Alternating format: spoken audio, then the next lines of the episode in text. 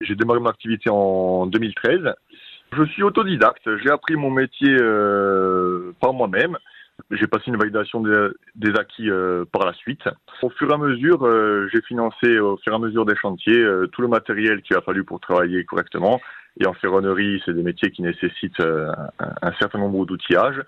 Ça a pris des années, mais aujourd'hui, on commence à être suffisamment équipé pour pouvoir travailler correctement. Donc nous travaillons avec euh, des profilés métalliques qui vont se présenter sous forme de, de, longueur de 6 mètres ou de tôle. Donc on va les, les débiter, les couper, les cisailler, les mettre en forme, les assembler par soudure, puis tout simplement les, les, peindre et aller les poser sur, euh, sur chantier.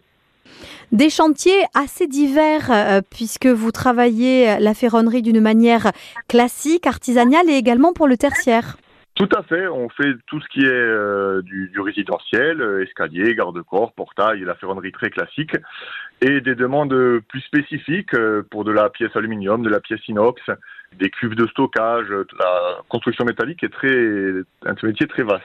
Une ferronnerie de Franck qui crée en 2013, nous le disions, qui a beaucoup évolué, qui a également reçu quelques coups de pouce de l'ADEC. À quel niveau l'Agence du développement économique de la Corse est-elle intervenue? Tout à fait, donc cette année, j'ai contacté euh, l'ADEC euh, au sujet de, du dispositif crèche qui permet euh, aux petites et moyennes entreprises de les aider dans, dans des investissements, notamment en matériel. J'avais un, investissement très lourd à faire cette année dans mon activité.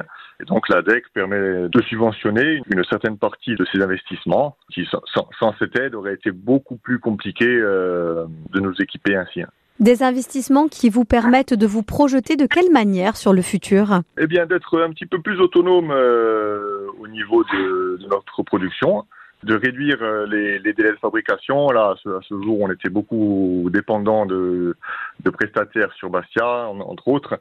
Donc, ça nous permet d'être autonome, de réduire les délais de production et pour ainsi dire ensuite enfin, laisser croître euh, l'entreprise pour embaucher un premier salarié qu'on compte former parce qu'il est assez difficile de trouver des gens formés sur le, dans le métier, mais mais on, on, a des gens qui sont motivés, donc il euh, n'y a, a, pas de raison que ça, ça ne marche pas. Et je pense que la suite se fera au fur et à mesure. Hein.